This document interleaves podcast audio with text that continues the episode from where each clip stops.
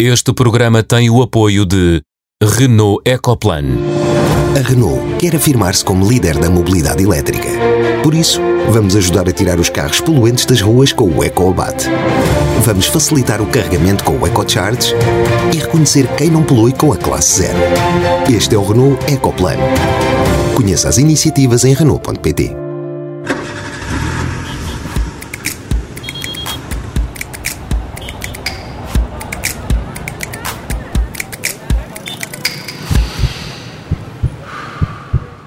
Bem-vindos ao Som Ambiente. Neste programa vamos falar de sustentabilidade da indústria têxtil, numa altura em que decorre mais uma edição de um dos maiores eventos da moda nacional, a Moda Lisboa. E na segunda parte conversamos sobre jornalismo ambiental com José Manuel Fernandes, publisher do Observador. Eu sou o João Miguel Santos e comigo estão, como é hábito, todas as semanas, a Catarina Grilo, bióloga marinha. Olá. O Henrique Pereira dos Santos, arquiteto paisagista. Olá. E a Sofia Guedes Vaz, filósofa do ambiente. Olá. Bem-vindos e, como sempre, começamos com os sinais da semana.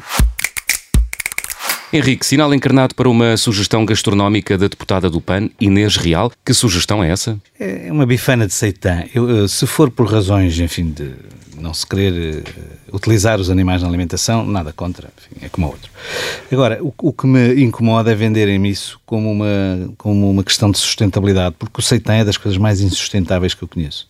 O seitan consiste em pegar num, num produto alimentar enfim, rico, como é o trigo, tirar-lhe quase todo o seu valor alimentar, deitá-lo fora, lavá-lo, para ficar com aquilo que ele tem menos, que é a proteína.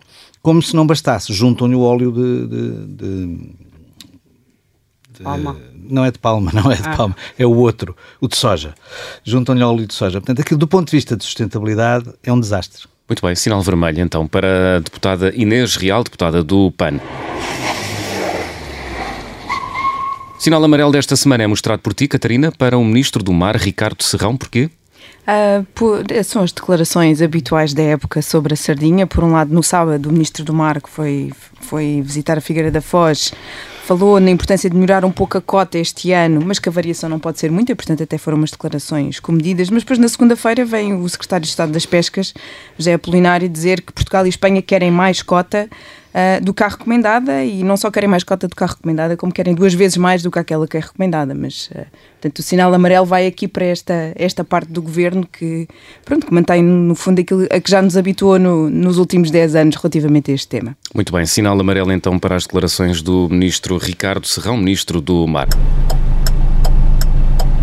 Sinal verde é teu, Sofia? Vai para o chumbo da terceira pista de Heathrow pela justiça inglesa? Sim, é exatamente isso. A decisão do Tribunal de Recurso considerou que a construção de uma terceira pista no aeroporto de Heathrow era ilegal, tendo como critério a incoerência com a assinatura do Acordo de Paris. Uh, e, portanto, é um, é um ato ah, legal, mas também muito simbólico e, a partir de agora, abre um precedente que outros países e outras ah, organizações possam pôr os seus governos em tribunal quando uh, estão, a, estão a ser incoerentes. Há aí uma inspiração para o que poderá acontecer em Portugal ou não? Para o Montijo, uhum. sim, é, é, é, bem possível, porque já se. Uma das principais críticas ao, ao aeroporto de Montijo era de facto que a, a contabilização do, das emissões de gases de estufa não estava bem feita. Muito bem. E numa altura em que a moda volta ao topo da atualidade com dois grandes eventos nacionais, este mês de março, a Moda Lisboa e o Portugal Fashion, no Porto, falamos do setor têxtil, dos impactos que tem para o meio ambiente, de que forma se podem reduzir, que políticas devem ser seguidas no sentido de alcançar a sustentabilidade ambiental desta indústria. Catarina, foi um tema sugerido por ti para o programa desta semana. A indústria têxtil é um setor que consome muitos recursos?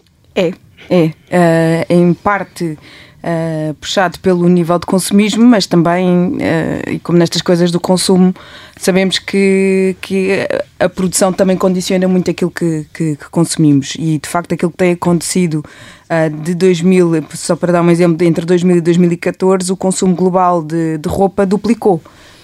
E, e, quer dizer está-se a consumir uh, dramaticamente uh, recursos para, para roupa que é fast fashion, não é? Portanto, estamos a consumir roupa de má qualidade que se estraga rapidamente e que precisa de ser substituída também rapidamente.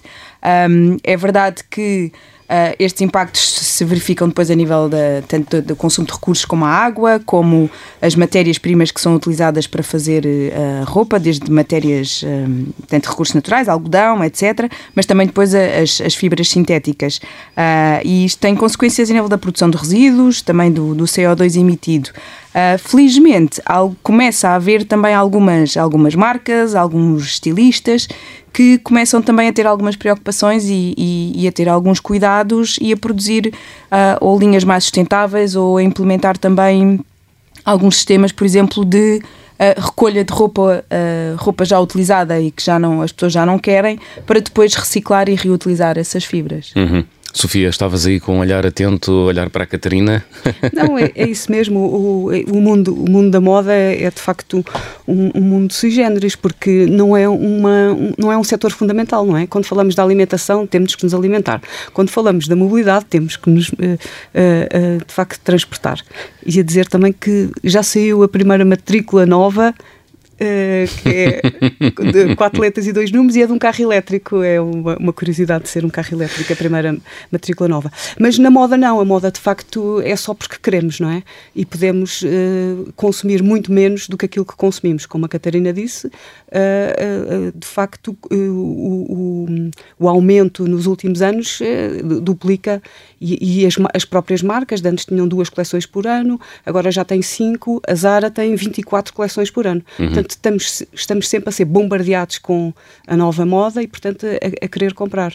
E, e, por isso eu acho que nesta, neste setor o consumidor tem de facto um, um, um grande papel uh, em, cons, em, consumir uh, menos. De qualquer maneira, a indústria não vai desaparecer de maneira nenhuma, não é? E, e, e movimenta milhões e, emprega uh, também milhões de pessoas. Mas tem é que mudar. E por acaso, como a Catarina. Tem que mudar como? Tem que mudar tudo. Uh, como produz, como, como distribui e também os consumidores quando, quando, utilizam, se calhar até não lavar tanto, cada vez que uma peça de poliéster é lavada, vão, uh, dizem eles, 700 mil microplásticos para o oceano. Uh, portanto, há, há, todo também um comportamento na roupa que temos e como a usamos e como a lavamos. Se calhar às vezes lavamos demais, podemos só arejar, por exemplo. Não quero agora aqui estar a. Uhum.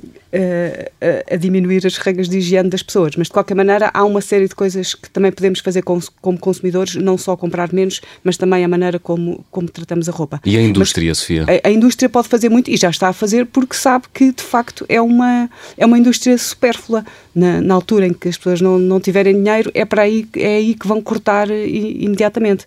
E portanto estão a fazer já uma série, quer os estilistas, quer a, a moda Lisboa e a moda este estão sempre a apontar em todas as melhorias que têm feito um, a nível de a nível da sustentabilidade. Não falando de casos específicos, mas uh, a indústria também não estará a fazer um bocadinho de greenwashing? Tem que fazer, tem que fazer e, e, e vai ser mais tarde ou mais cedo vai ser accountable, não é? Por isso, portanto, tem que, tem que se tornar verde e, tem, e as pessoas têm que sentir que está verde, porque eu acho que nesta evolução do consumidor ser cada vez mais um consumidor inteligente, uh, que pensa naquilo que consome, uh, vai exigir isso. Henrique, diz que diz, não, Catarina. só dizer eu, a questão do greenwashing, eu acho que, que esse é, faz parte do, esta, do estado inicial, não é? Que é primeiro ignoram tudo e, e, e, e, produzem e consomem como se não houvesse amanhã, não é? Depois começa-se a perceber que de facto os consumidores até têm preocupações ambientais, criou-se esta moda também da sustentabilidade, ainda bem, e, e começam a fazer algumas coisas do ponto de vista comunicacional e de marketing que também é importante. E agora é preciso é dar o salto a seguir, não é? Que é perceber de facto que a forma como a indústria têxtil e a indústria da moda produzem uh, tem riscos ambientais que são riscos financeiros também. Portanto, as empresas precisam de acautelar a sua própria sobrevivência, uh, olhando para a forma como utilizam os recursos, como dependem desses recursos e como a sua forma de trabalhar afeta a qualidade dos recursos naturais dos, qual, dos quais eles dependem. Sem falar também da, da, da questão de, do trabalho infantil, uh, do trabalho sem qualquer tipo de segurança uhum. e regulamentação. Eh, todos nos lembramos do, do acidente do, do, Bangladesh que matou mais de mil pessoas uh, numa, numa fábrica. Portanto, também tem essa componente social que eu acho que também temos que, temos que, estar, temos que estar atentos. Henrique. Bom, uh, Eu, tenho sempre alguma dificuldade em ter visões eh, manicaístas nestas matérias e enfim, nas outras também. Eu lembro que, por exemplo, num célebre livro de um, de um, de um dos famosos piratas do século XVIII, eh, nas regras eh, da distribuição do saque, por exemplo, estava logo contemplada a roupa. A roupa não é assim tão pouco importante como isso. Sempre foi e é uma característica, para já, é uma distinção de classe muito, muito evidente, mas independentemente... Cada, cada vez menos eu diria que não, mas enfim, já lá vamos. Uh, por alguma razão as marcas põem o seu, o seu, logotipo bem visível, etc. Mas enfim, há uma distinção de classe uh, claríssima e da distinção social por aí, mas é de facto importante, para além de, de, dos aspectos práticos das pessoas não terem frio, evidentemente. Uh, eu, eu e, e, também não acho que a indústria seja um, enfim, um mal da fita nestas coisas. Vamos tomar um exemplo da Louis Vuitton. Uhum suponho que do ponto de vista do, suposto supérfluo não há melhor exemplo. Louis Vuitton tem uma, uma, uma, política, enfim, de sustentabilidade bastante sólida, uh, que tem resultados concretos. Diminuições de consumos de energia na ordem de um quarto a um quinto, diminuições de consumo de água.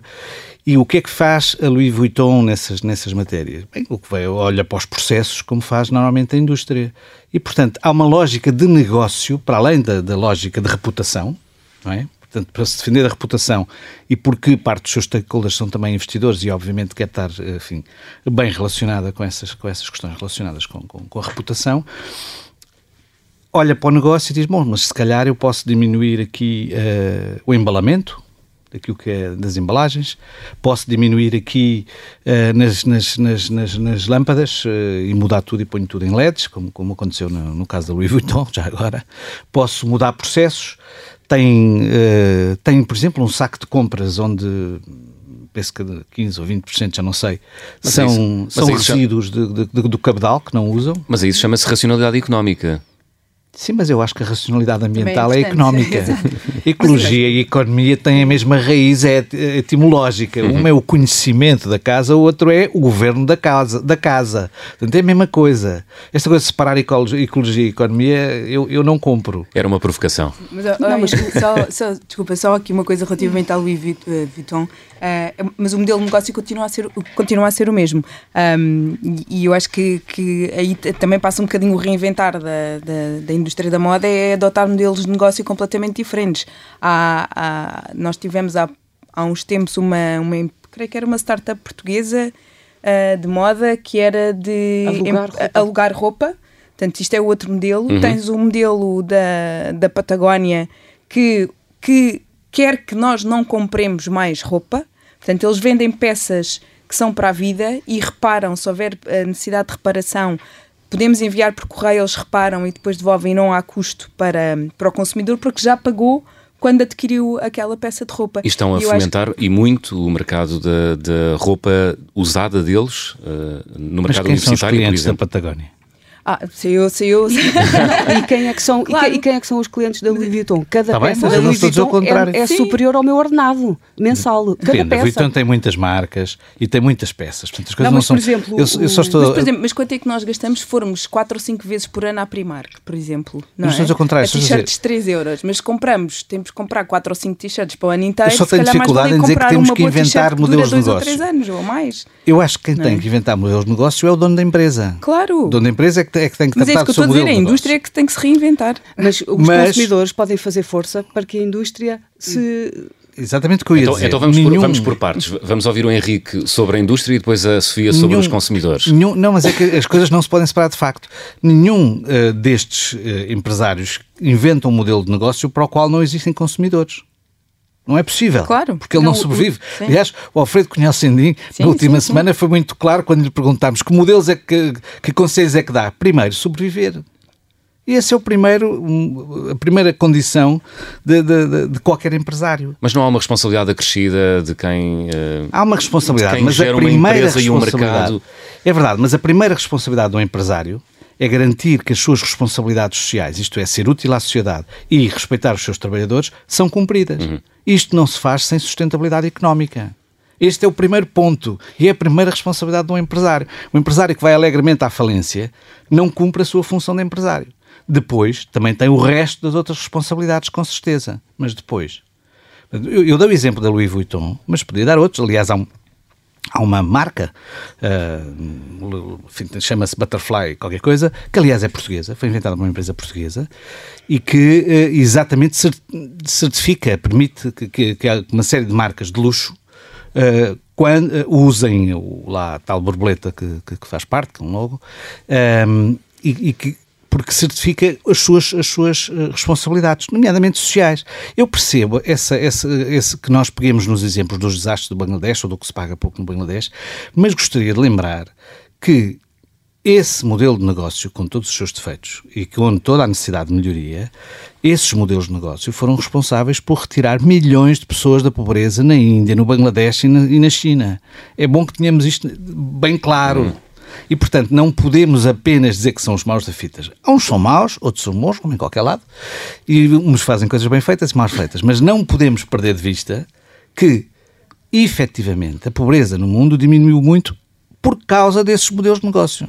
Mas também não é por isso que não deixamos de apontar que, de facto, esses modelos de negócio precisam de ser melhorados porque podem ter essa, podem sem dúvida ter conseguido retirar essas pessoas da pobreza ainda bem, mas há muito ainda a fazer para que de facto haja uma distribuição mais equitativa da riqueza que é criada, que os recursos, a, a forma como impactam no ambiente também seja reduzida. há, claro, há, com certeza. Pronto, só para dar um exemplo, só para dar um exemplo, uh, as, as, tintas e tal uh, usadas na, na, na, nas tatuagens têm 4 mil químicos que são proibidos ou fortemente restringidos na cosmética.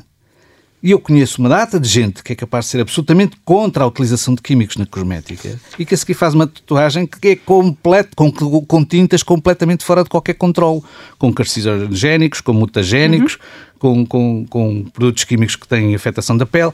Enfim, o que eu digo é, evidentemente temos que trabalhar, temos que algum dia vamos chegar à, à, à regulamentação da utilização de, de, tintas para pôr debaixo da pele, pelo menos ao nível das que pomos, uhum. dos cremes que pomos em cima da pele. Mas isso não significa que tenhamos que deitar fora tudo. Uhum. É, aliás, os químicos que são usados na, no, na indústria têxtil são cerca de 1.900, 170 dos quais são considerados perigosos pela União Europeia. Uh, mas aqui a, a, a, minha parte é. Se, uh, o que nós consumimos é demais, não é? Mas podemos consumir na mesma, menos e de mais qualidade sempre, não é? Nós, em média, na Europa, compramos 12 quilos de roupa por ano, o que é imenso. As famílias portuguesas gastam 5% do seu orçamento em, em, em roupa e, e, calçado. Agora, nós podemos tirar, nós, eu não quero tirar as pessoas da pobreza se depois morrem e se ganham muito pouco. Era melhor que essas pessoas fossem tiradas da nobreza com um pouco mais de dignidade, por exemplo. Bastaria, não, o, o, por exemplo, o, o H&M tem um estoque de 4 mil milhões de dólares que não consegue vender. E depois está sempre a fazer campanhas e campanhas para ver se, para ver se se vê livre daquilo tudo que produziu. Isto não faz sentido nenhum.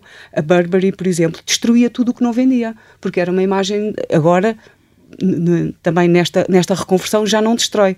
Portanto, eu acho que o, esta, hum, este, pressão que nós todos podemos fazer é, são todos no, no, no, melhor sentido, não é? Que eles fiquem mais sustentáveis socialmente e, e, e sustentavelmente. Portanto, Quando dizes pressão, todo... estás a pensar em quê? Diz? Quando dizes expressão, nós eh, Estamos estás a, a, pensar em quê? Estou a, a pensar que de facto os mídias nos últimos dois, três anos estão, estão sempre a, a lançar uh, notícias sobre quão poluente é a indústria, quais é que são as, uh, as estratégias que as empresas estão a fazer para se tornarem mais sustentáveis. E se há um bocadinho que é greenwashing, há de ser. Mas há outra grande parte que não há de ser. Aliás, como o, o, o Henrique estava a dizer, na Louis Vuitton já fizeram uh, imensas coisas e estão a fazer em outras marcas também. Agora, o que eu estou aqui a defender é que o consumidor não se pode desresponsabilizar do seu papel. E quanto mais inteligente for, como eles dizem, que o inimigo da indústria é um consumidor inteligente. Porque é verdade que a indústria só produz porque alguém compra. Mas uh, a indústria faz com que nós compremos muita coisa, não é? Uhum. A publicidade é uma coisa fortíssima. Eu, eu, acho, eu acho que. Para terminar, para terminar. Eu, eu, acho que considerar que um consumidor inteligente é um problema para as empresas, a mim faz-me a maior das confusões. Catarina, queres acrescentar uma nota final? Sim, só, só uh, dizer aqui muito rapidamente, não, não, é, não é fazendo a conclusão de tudo, daquilo tudo que foi dito, mas pegando aqui numa, numa, também numa coisa que a Sofia estava a referir, quer dizer, eu acho que da questão de, de a, a, quantidade de vezes que nós lavamos uma peça de roupa, se realmente é necessária. Nós não precisamos, por exemplo, lavar um par de calças uh, de, de, cada vez que, que as usamos. Que um par de, de, jeans aguenta perfeitamente duas, três semanas sem, sem ser lavado e a ser utilizado todos os dias. Então, se forem dos escuros, aguenta muito melhor. Mas só para termos uma ideia, nós se só na fase de produção em fábrica, um, um, uma, uma, uma peça gasta 2.700 litros de água. Se for na fase também de produção do algodão, são 20 mil litros de água. Quer dizer, para produzir um quilo de algodão, isto é, isto é, é, é, é absurdo e, e eu acho que as pessoas precisam também ter um bocadinho a noção da água escondida na roupa que nós vestimos. Muito bem, estamos a, quase a chegar ao fim da primeira parte, já a seguir a música de elevador. Henrique, a música de elevador desta semana é uma escolha tua? Qual é que é? Bom, é umas declarações, eh, mais uma vez, de que o Estado vai gastar não sei quantos milhões a fazer uh, corta-fogos, enfim, chamemos-lhe assim, para as pessoas perceberem. São declarações do Primeiro-Ministro, vamos ouvir. E é por isso que neste momento, agora que temos finalmente o visto do Tribunal de Contas, já estão em curso em todo o país um conjunto de empreitadas de forma a construir e executar o Plano Nacional de Faixas de Interrupção, estando neste momento em curso cerca de empreitadas no valor total de 11 milhões de euros em todo o país. Porquê que esta declaração é música de elevador, Henrique? Na verdade, eh, eh, não vai ser o Estado que vai andar a retalhar o território em, em, em partes eh, para dizer agora fogo passa aqui e não passa acolá.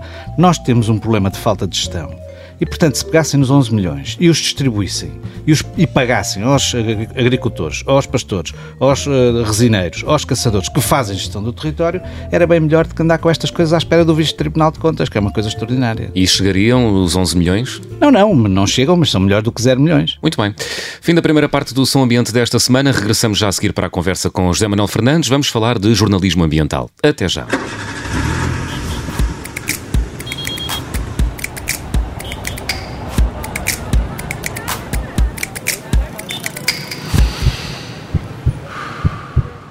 Segunda parte de Som Ambiente, o convidado desta semana é dos que já aqui passaram e dos que vão passar o que tem a pegada ecológica mais reduzida, uma vez que não foi preciso viajar muito para aqui chegar.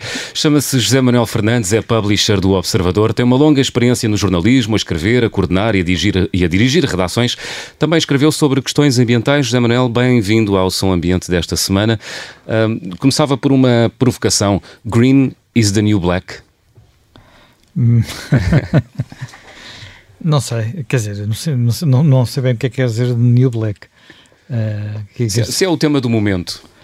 Ah, uh, isso é, é bastante. Quer dizer, agora não tem um momento, porque agora estamos com o coronavírus, que é o tema que toma conta de tudo. Mas uh, fora o coronavírus é seguramente o tema do momento. Uhum. Achas que há hoje em dia nas redações e na opinião pública uma grande apetência e vontade para, para se para, para se inteirarem dos temas e das questões ambientais? É, eu diria que neste momento talvez haja mais na opinião pública do que ainda nas relações. É, a opinião pública começou a despertar para este assunto antes das redações, talvez por as redações não estarem muito preparadas para isso ainda, não estarem nesse comprimento de onda e não terem, e muitos jornalistas não terem essa formação de base. Mas as, as, as pessoas e as reações estão, estão preparadas para falar do assunto uh, de uma forma enfim, razoavelmente racional, como por exemplo dizer uh, surtos como o coronavírus estão explicados para a biologia da evolução, vamos ter que viver com eles, ou uh, as pessoas dizem não, não, o coronavírus é uma coisa que eu não quero de certeza e alguém vai ter que tratar do assunto e a culpa é do governo. Bem, a culpa do governo é sempre em Portugal, não é? Portanto, isso aí é, um, é mais ou menos um axioma. Tudo o que sucede cá é culpa do, do governo ou de, ou de, alguém, nunca é nossa. Uh, é sempre a culpa de outrem. Portanto, uh, agora, o, eu acho que se este aí tens, tens, tens, é um ponto bem, bem visto, não é? Portanto, muito poucas pessoas têm percepção, ainda hoje de manhã por acaso reparei nisso numa discussão nas redes sociais, muito poucas pessoas têm a percepção de que há muitas coisas que são relativamente naturais e de alguma forma o coronavírus é relativamente natural, né, que tenha aparecido. Não, não, e que se tenha espalhado, eh, as pessoas, ainda há pouca, pouco tempo eu tinha uma discussão, ah, isto agora é a globalização. quando foi a gripe espanhola não havia globalização no, com o grau que há hoje, e ela espalhou-se pelo, pelo mundo inteiro. Ou a peste eu, medieval. enfim, e a peste, também a peste medieval. Mas que... parece, não, parece que não aprendemos nada, não é? A ideia é que o, o problema não é de ser natural ou não ser natural, o problema é, é acontecer em 2020 e ninguém está preparado, aparentemente. Mas há maneiras de estar preparado, não é? Não tenho a certeza que a gente possa estar sempre preparado para tudo, com toda a franqueza. Acho que não. O tipo de recursos que, nos, que são exigíveis para a gente estar preparado para tudo é como se nós tornam as coisas eu até diria ecologicamente menos, ambientalmente menos sustentáveis. Menos, menos sustentáveis. Se nós quisermos um carro que esteja preparado para todos os acidentes, por exemplo, esse carro é seguramente não, ecológico. É um tanque. É um tanque. É um não, mas se nós virmos a maneira como, por exemplo, o vírus se uh, propagou em Itália e se propagou nos outros países europeus, é diferente. Porque parece que os italianos estavam um bocadinho mais mal preparados, é nesse sentido. Claro que nós não podemos viver sem risco, nem queremos, não, não tinha graça nenhuma. Não é seguro, mesmo, mesmo no caso da Itália, não tenho a certeza absoluta, porque ele apareceu. Nós, nós, no caso de tal, não sabemos quem é o paciente zero ainda, não é? Portanto, quem é que o trouxe. Portanto, uh, isso não é obrigatoriamente culpa dos, dos, dos uh, italianos. Um dos países que tem um sistema de saúde aparentemente para funcionar bem e que neste momento tem, é, tem, o, tem o maior número de doentes e o segundo maior número de mortes é a Coreia do Sul. Portanto, nem sempre as coisas são completamente. Não há uma correlação uh, direta. Uma correlação direta. Porque este vírus, de facto, uh, meu, acho que tem, tem características uh, que o tornam particularmente propenso a ser muito facilmente contagioso. Mas a questão era, e as redações estão, e a opinião pública está preparada para ouvir isso? E as redações estão preparadas para dizer isso? Eu acho que a opinião pública não está preparada e precisa de ser, e acho que infelizmente mais gente devia dizer coisas deste género.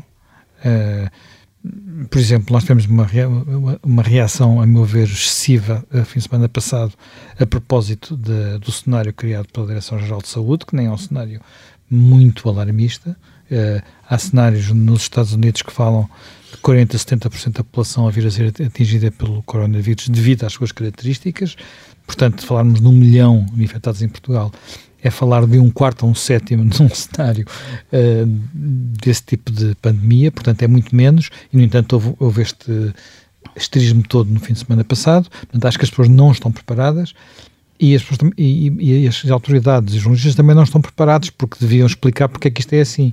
Eu agora acabei de ver, por exemplo, o estudo, uh, o estudo não, o plano britânico, o plano britânico fala de 20%, um quinto dos trabalhadores poderem ter de estar ao mesmo tempo de quarentena um quinto exterior são 6 milhões de pessoas. 6 milhões de pessoas uh, é uma barbaridade. No entanto, ninguém ficou particularmente afligido ao perceber aqui uma capacidade, primeiro, de dizer as coisas todas uh, até ao fim e depois de as pessoas perceberem sem entrar imediatamente em, em paranoia.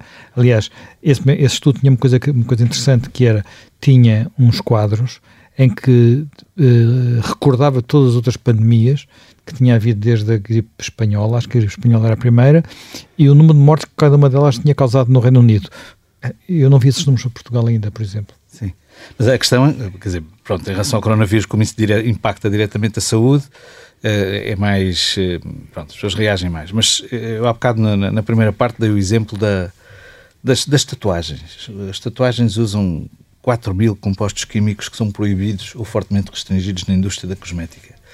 E eu vejo um monte de jornalistas a falar enfim, dos químicos, como se, como se as coisas não fossem todas, como se a química não estivesse por todo lado, mas enfim, dos químicos, quer na agricultura, quer na cosmética e tal, mas de repente, em relação à tatuagem, eh, eu acho este número fantástico, 4 mil elementos que são proibidos ou fortemente restringidos na cosmética, e eu não vejo uh, nenhuma reação, nenhuma, nenhum interesse.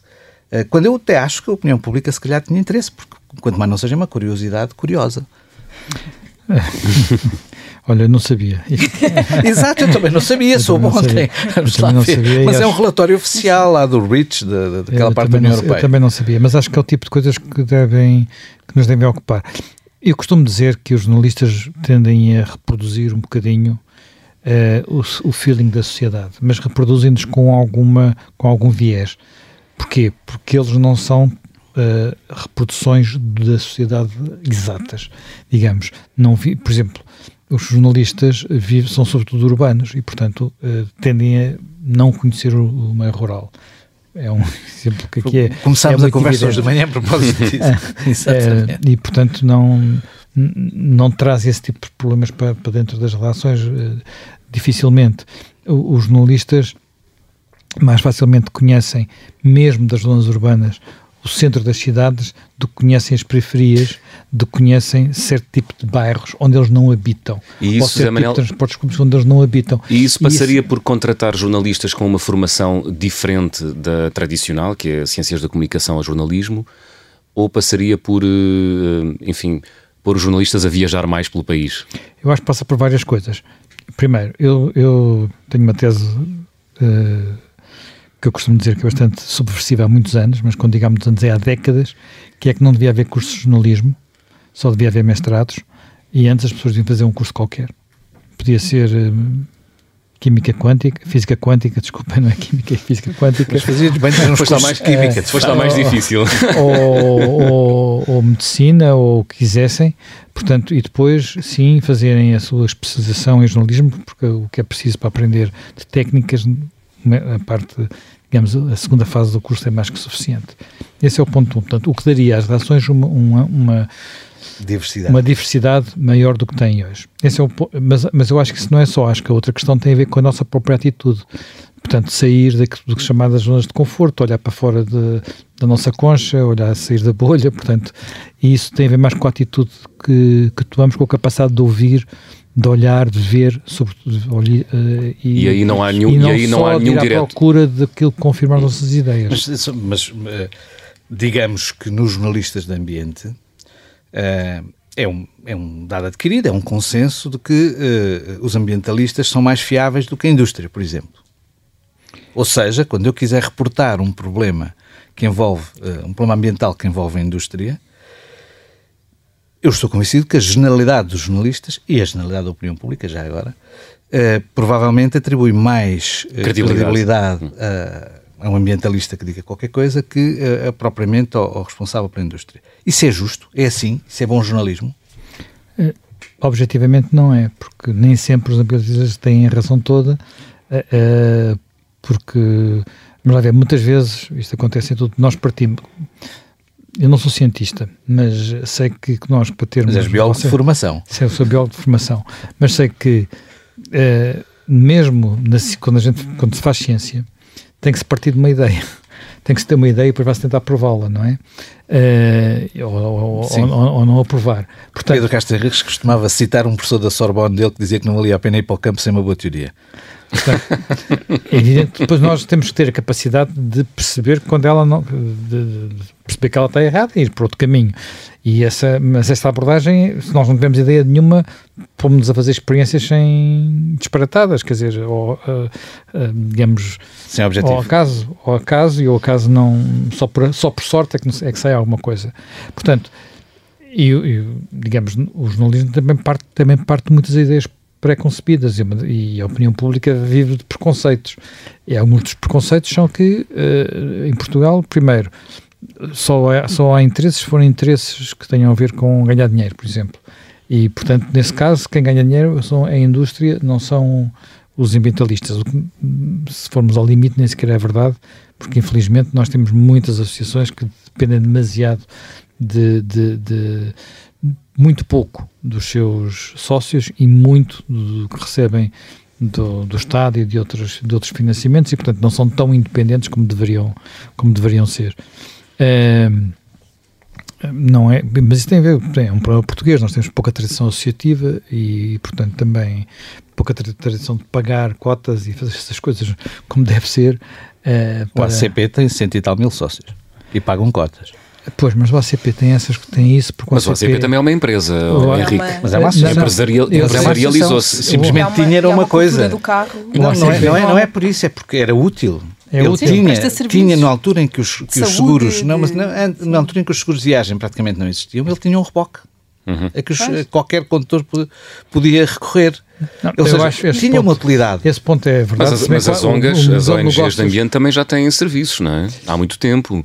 Fazem é. preservação de ambiente, ambiental. Mas, o, mas não, prazam, não, não tem o serviço pessoal. Sim, algumas substituições ao Estado. Eu chego ao fim do ano, os sócios. O, ACP, o, o, grande modelo de negócio do ACP é dizer assim, você paga 30 euros por ano, não sei, acho que é o valor da cota. 80. Ou, é 80. Já, já, já sabemos que o Henrique é pagante. Paga-nos 80 euros por ano e nós damos em serviço 100, 200, 300, porque lhe damos desconto de gasolina, porque lhe damos o reboque, porque lhe damos isto, damos aquilo, damos aquilo. Dão desconto nos, nos bilhetes de ah, comboio da CP. E, desconto, é e mais não sei quantos serviços. E, portanto, que é um novo modelo de negócio. É. E, e, e, portanto, eu no fim do ano sei, eu, eu, eu, eu paguei isto, mas ganhei mais. Uhum. Nem é por isso uma das poucas associações que tem, de facto, um número de sócios fantástico.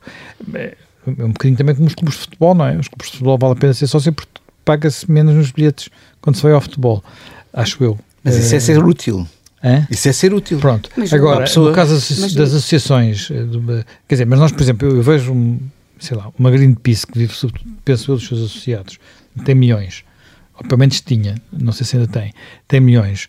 Uh, é um empório né, em alguns aspectos, mas uh, o que é que dá? A cada um dos seus associados. Acho que dá muito pouco, a não ser uma... Paz de espírito. É? As, associações, as associações estão no, no, no negócio do paz de espírito. Paz de espírito. Portanto, é, uma coisa um, é, uma, é uma coisa um pouco diferente.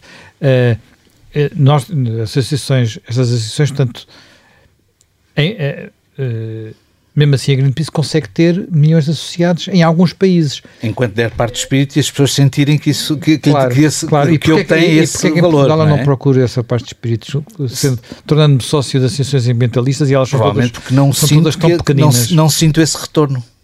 Provavelmente porque eu não sinto esse retorno. Sim, mas nós também... Agora a questão que, que se pergunta é, do ponto de vista do jornalismo, hum. isso depois reflete-se ou não quando eu vou abordar um problema ambiental. Mas posso só fazer uma. Sim, não, sim, Henrique, sim. Não, não querendo ultrapassar, mas estava a pensar. Na, saiu há, há uns tempos um, um, um, relatório que é o Global, Global Futures Report que dizia que Portugal é, está no top 10 dos países que mais têm a perder em percentagem de PIB se não cuidarem da sua biodiversidade. Isto é uma notícia para a economia ou para o ambiente? Pode ser tratada nas duas secções, depende da forma como for. É evidente vai ter ângulos um bocadinho diferentes, não é? Portanto, o jornalista de economia vai ter, tender, tender a ir por um caminho, que é onde ele se sente mais à vontade, o de ambiente por outro, onde ele se sente mais à vontade, porque nós estamos nas nossas zonas de conforto. Mas pode ser tratado numa secção como na outra, pode ser num jornal de economia, como pode sair num diário generalista, como pode ser num diário mais, ou numa publicação mais vocacionada para, para questões de ambiente. Acho que é, uma, é um tema, digamos, é uma notícia de interesse geral. Pois. É uma notícia de interesse geral. Não, mas, mas, acho que saiu, depois saiu noutro noutro álbum. Mas há, há, aqui uma. Há aqui uma, Mas uma... queria perceber eh, um editor, não é? O que é que, qual é a decisão que toma e porque é que toma num sentido ou noutro, não é? Eu acho que, mas, mas há às vezes depende muito, essas coisas são muito, Sim, não, não, tem, não são científicas, claro, assim claro. Dizer. Às vezes é depende muito de saber quem é que traz a notícia. Uh, às vezes o, que é, e qual é o ângulo que se vai escolher para abordar. Uh, porque se pode ir para um ângulo mais, mais ambiental ou pelo ângulo mais económico, depende da forma uhum. uh, do olhar uh, uhum. que se tiver sobre essa notícia. E, portanto, esse ângulo vai determinar onde é que ela vai ser publicada, qual é a forma como ela vai ser abordada. E é verdade ou não que a mensagem. Uh, a Catarina estava a pegar aqui no exemplo, que é um bom exemplo daquilo que pode ser uma notícia que pode ser destacável ou não na imprensa, na, na imprensa diária. Ou seja, a minha pergunta é tem que haver um lado catastrófico na mensagem para uma notícia de ambiente uh, ganhar destaque num jornal ou não, Samuel? Olha, há aquela velha máxima... É todas as outras, não? Que good news, uh, uh, good news no news. No news. É? Portanto, boas notícias não são notícias. Uh, eu acho que isto não tem a ver com o jornalismo, tem a ver muito com a natureza humana. Sim. Portanto, nós também sabemos que se, se a pessoa se alguém nos telefonar durante a noite, a gente assusta-se, porque em princípio não são boas notícias, não é? Deve ser uma, que alguma coisa de mal aconteceu. Portanto, uh, e portanto isso tem a ver com a natureza humana. Agora, a minha experiência, e é muito interessante isso, porque agora, como nós, no publicação online, como o, o observador, nós temos métricas uh, imediatas, a minha experiência é que as pessoas procuram boas notícias. Portanto, e que as boas notícias têm, são, têm sucesso, uh, são muito partilhadas, as pessoas gostam de partilhar uh, boas notícias. Portanto, não é só as notícias catastróficas, as más notícias que têm impacto. Agora, nós reagimos muito à eh, necessidade que tem um pouquinho a ver com, com aquilo que é está um pouquinho na massa, na massa do sangue, que é a necessidade de sentir que por termos que ser guardiões do templo, guardiões disto tudo, temos que alertar para os problemas, alertar para, para o que está mal, alertar para. para leva-me a uma questão isso. que é a seguinte: a, maior parte das discussões. Temos, temos dois minutos. Dois minutos. A maior parte das discussões sobre questões ambientais acabam sempre na discussão dos interesses. E esse argumento, que é um argumento, enfim, uh, cinzento, é aceito sem nenhuma coisa. Uh, isso é assim? Não Porquê devia... é que isso acontece tanto? Bem, eu acho que acontece por duas razões. Primeiro, porque é muito uma cultura portuguesa. Em, em Portugal acontece muito isso, com tudo. Quer dizer, eh, podemos pegar nessa discussão e levá-la para a área da saúde, ou levá-la para a área da educação Sim. e acabamos com tipos de, de, de discurso muito parecido. Uh, eu, isso acho mal, mas é um mal português. Uh, a, outra, a outra questão tem a ver muito com um defeito, às vezes, de, de formação que nos faz levar à procura do, do tal. Um, do que é que está por trás e achar que o que estar por trás tem que ser uma coisa nebulosa. Uh, pela mesma razão que nós, agora com o coronavírus, achou-se que tinha que haver um laboratório e uma teoria da conspiração. É quase a mesma coisa, quer dizer, estou, aqui estamos a levar um limite, estou a dar um caso extremo, mas uh, há muito esta tendência eh, aqui, sempre no nosso caso em Portugal, isto é, uh, do meu ponto de vista, uma, um lado cultural negativo que nós temos, de achar que tudo tem que ter um interesse, no mau sentido do interesse, por trás. Uhum. Sofia, tinhas uma pergunta rapidamente? Não, era só também, exatamente, pegando aí na, na, na, componente pedagógica em termos de ambiente dos jornalistas de ambiente. Portanto, eu acho com isso que está. Eu acho que essa, essa, essa componente tem que existir deve existir e não deve existir apenas para dizer uh, nos chamados às vezes minutos verdes ou coisa assim do género, dizer comporta assim ou comporta assado. Uh, também devia ser mais para explicar o, o, Sim, no sentido no... pedagogicamente, no sentido de explicar o que se passa à nossa volta. Não apenas dizer o que é que nós devemos fazer, não apenas do, do, no sentido do aconselhamento, mas também no sentido da, da explicação. Uh, e voltando a este exemplo novamente do coronavírus, não apenas dizer que devemos lavar as mãos, mas também explicar que vi, este, este vírus já cá estava há muito tempo, já existia antes. Eu ontem, por exemplo, não sei se ainda tenho tempo, muito brevemente, Para fechar. circulava aquela, aquela história do, do coronavírus do Asterix, uhum. que aparecia no Asterix e as pessoas diziam, ah, não sei o quê, em 2017 já sabia do coronavírus. E num grupo familiar que tenho, aquilo foi partilhado. E de repente eh, entra uma, uma sobrinha minha que é médica a dizer: ainda antes de eu entrar para a medicina já havia muitos coronavírus. E toda a gente: ah, sim, é verdade, pronto, ok. Claro, não foi, é não só... foi inventado pelo Asterix. Este é só mais uma variação. este é só mais uma variação. muito bem, Zé Manuel Fernandes, muito obrigado por teres vindo ao Som Ambiente desta semana. Quanto a nós, Henrique, Catarina e Sofia, temos encontro marcado para a semana. Até lá.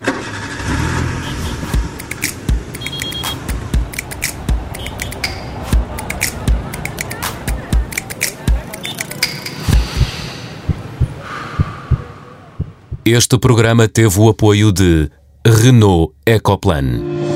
A Renault quer afirmar-se como líder da mobilidade elétrica. Por isso, vamos ajudar a tirar os carros poluentes das ruas com o EcoAbate. Vamos facilitar o carregamento com o EcoCharge e reconhecer quem não polui com a classe zero. Este é o Renault EcoPlan. Conheça as iniciativas em Renault.pt.